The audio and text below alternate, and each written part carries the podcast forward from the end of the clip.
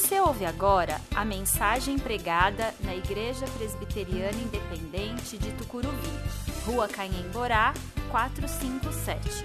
Venha nos fazer uma visita aos domingos, 19 horas. Temos estacionamento próprio e estamos a 800 metros da estação Tucuruvi, linha azul do metrô.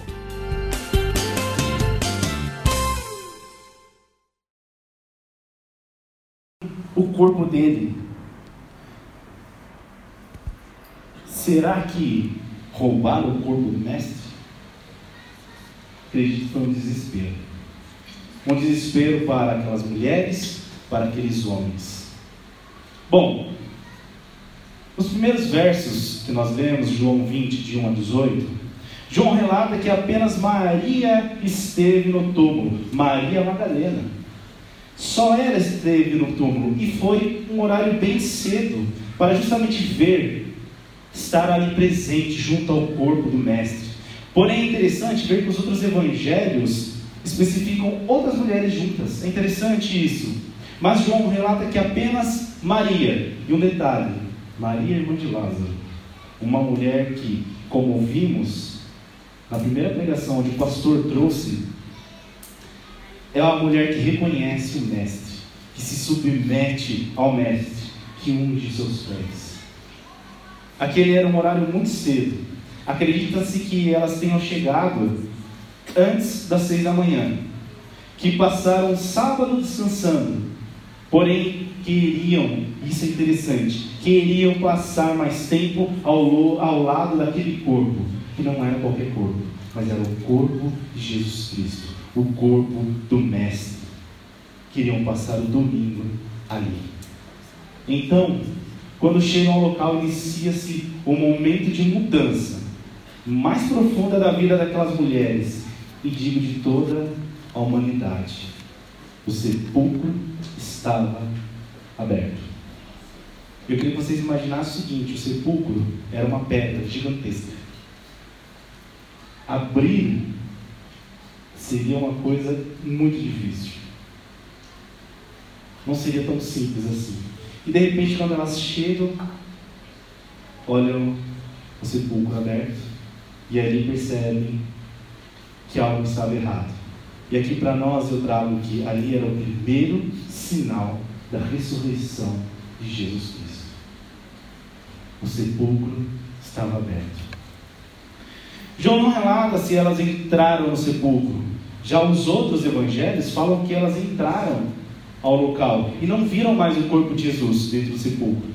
E é interessante pensar que toda aquela agitação da crucificação não tinha terminado.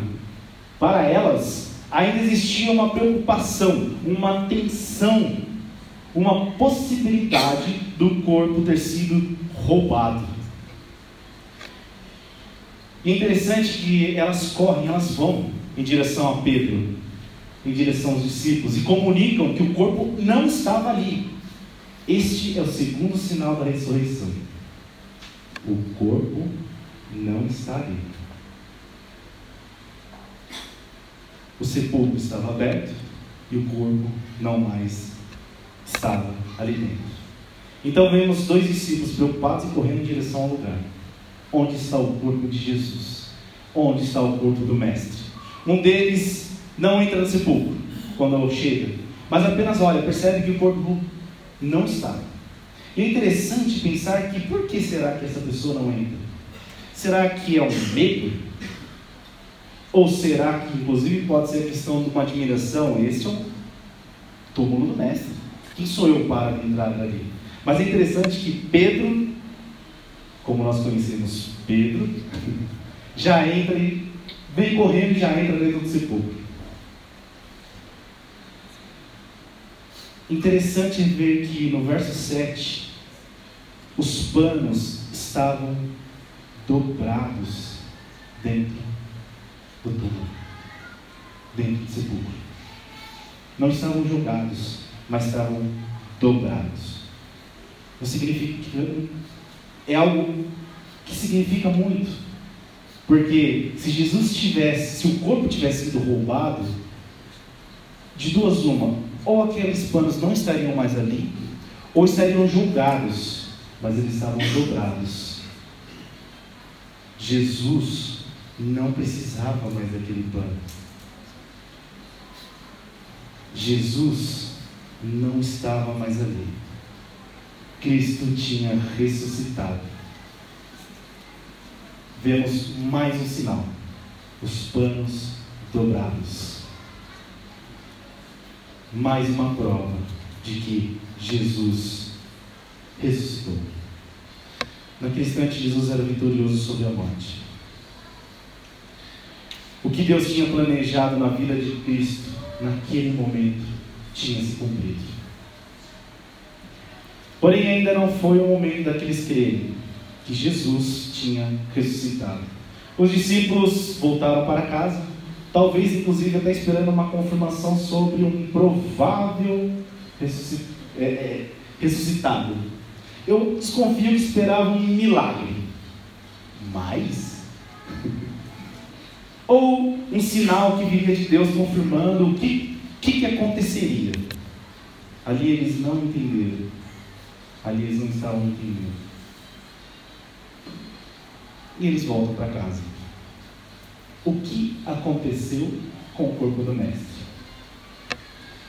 É interessante que Maria continua. Após a saída daqueles homens, sozinha naquele local, chorando, porque o mestre não estava mais lá, por não encontrar o corpo daquele que ela queria por perto. A sua vontade de ver Jesus, de ter com ele mais uma vez, era tanta que nem a presença de dois anjos ficou assustada. É interessante que em toda a história de Israel, a presença de um anjo é bem marcante. É muito marcante. A presença de um anjo é, é como se Deus estivesse presente. Para a história de Israel, ter um anjo é saber que Deus está presente. Mas para aquela mulher, ela queria era Jesus Cristo. Não era um anjo. Eu quero o meu mestre. Eu quero o Filho de Deus. Eu não quero anjo. Eu quero, para nós aqui, atualizando, o próprio Deus. Para aquela mulher, o importante é estar próximo do seu mestre, próximo de Jesus. Saber que o Filho do homem estaria ali.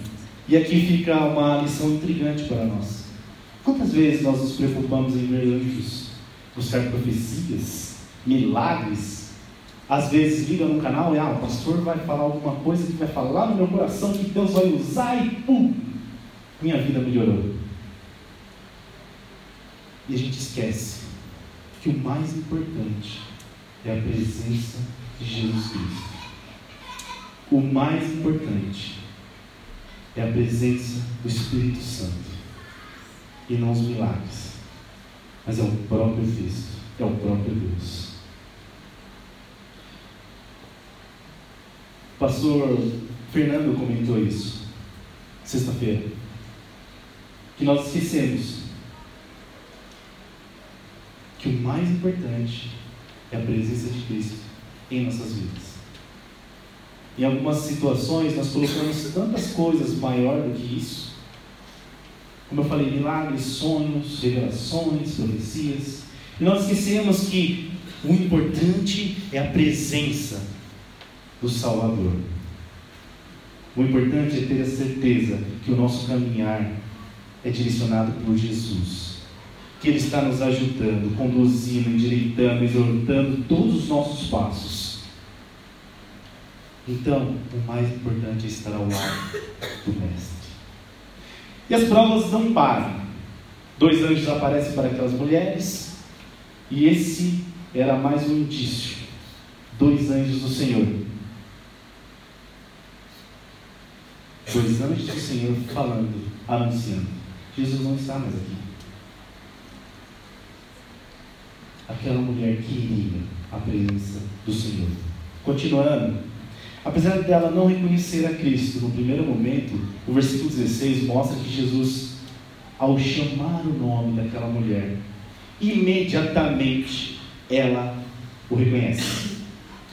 E é interessante pensarmos que no Evangelho de João 10, 27, quando nós lemos, vimos que Cristo fala sobre o relacionamento dele para com as suas ovelhas.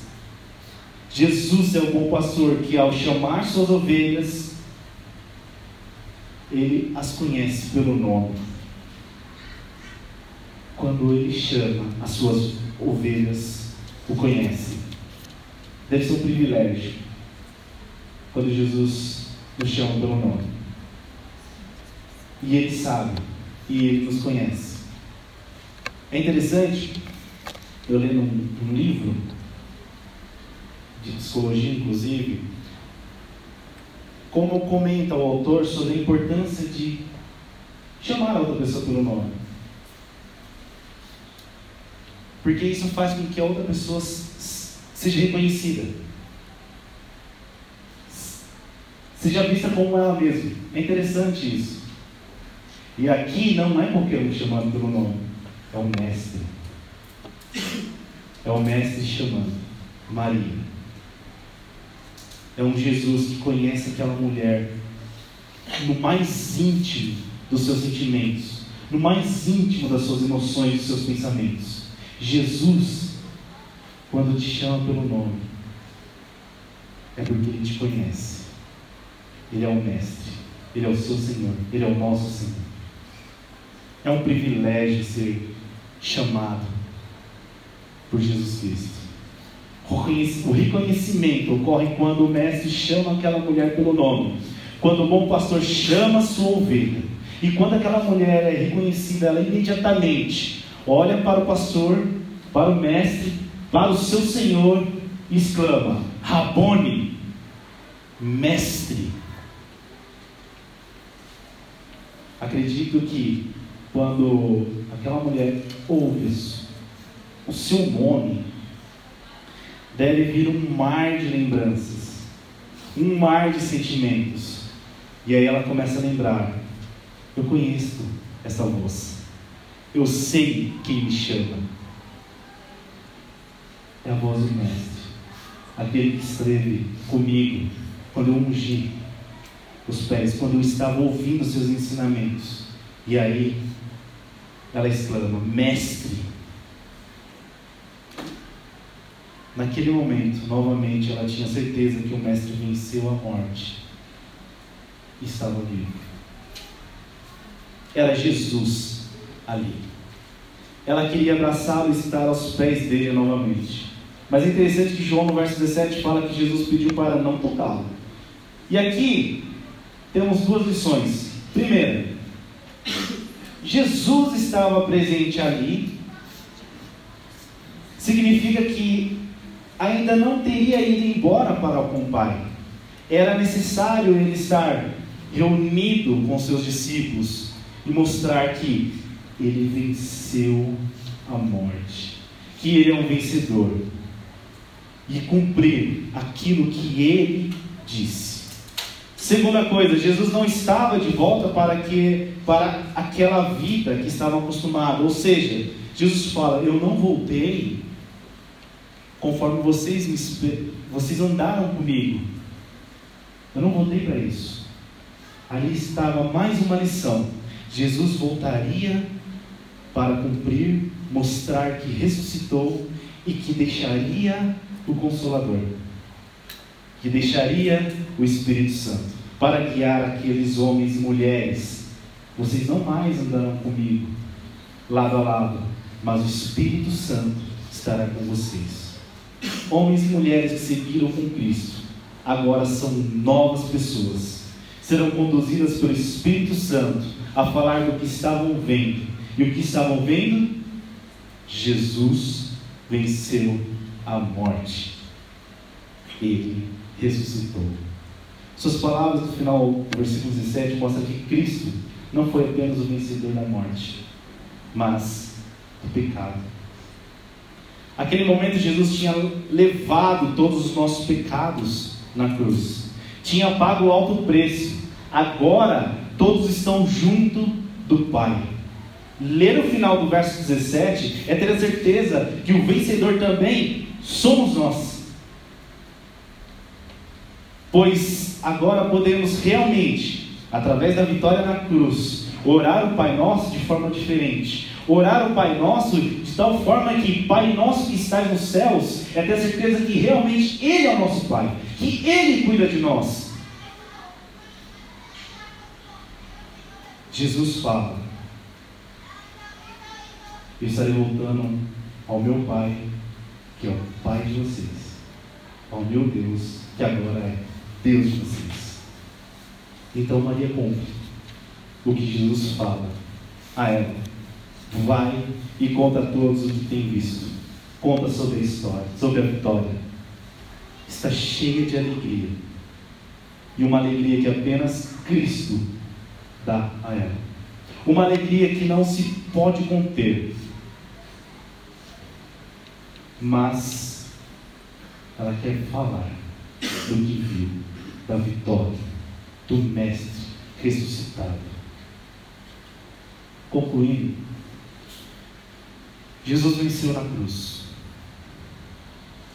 Como eu falei, ele não venceu apenas a morte, mas levou todos os nossos pecados. Tirou toda a condenação que estava na humanidade. Temos a certeza que adentramos a casa do Pai porque Jesus Cristo, no terceiro dia, ressuscitou venceu a morte e levou os nossos pecados. E nós só conseguimos através de Jesus Cristo é o nosso Senhor. E Ele fez isso. Ele cumpriu a vontade do Pai. Jesus é o nosso anfitrião. Jesus é aquele que rasga o véu, o sumo sacerdote, e que faz com que nós tenhamos contato direto com Deus. É através de Jesus Cristo em que temos isso. Hoje comemoramos a ressurreição, a libertação de um povo de Deus. E esse povo de Deus, está aqui. Somos nós. Comemoramos uma nova aliança que Deus fez conosco. Então a vitória também é nossa. A ação de Cristo nos deu a certeza que somos chamados por Deus e que podemos chamar Deus de nosso Pai, que o pecado não nos separa mais do Criador e que toda a criação foi restaurada. O plano de Deus se cumpre na humanidade. Jesus é vitorioso, pois cumpriu a vontade do Pai até a cruz, morrendo e ressuscitando. Ele restaurou, trouxe tudo aquilo que estava longe para perto de Deus e deu vida eterna para todos nós. Agora, devemos sempre lembrar que Ele é o nosso Senhor e Salvador. Cumprir o ID, como Maria fez, é falar a todas as pessoas o que sentimos, que somos nova criatura. Quem Cristo é em nossas vidas, o que o que Deus tem feito por nós em nossas vidas. Essa é a obrigação de nós como igreja. Adorar a este Deus, a falar deste Deus, a um Cristo que ressuscitou. E não por ser uma obrigação, porque Jesus mandou.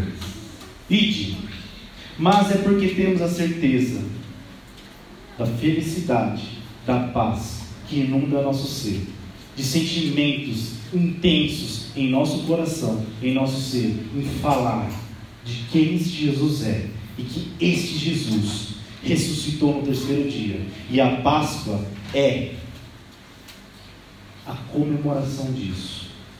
Jesus ressuscitou, está vivo ao lado do Pai. E devido a isso, hoje eu me encontro ao meu Deus, ao meu Senhor. Hoje somos filhos de Deus, porque Jesus morreu por nós. Então comemore a Páscoa como uma vitória que se estendeu até as nossas vidas. Jesus Cristo é vitorioso. Que Deus nos abençoe.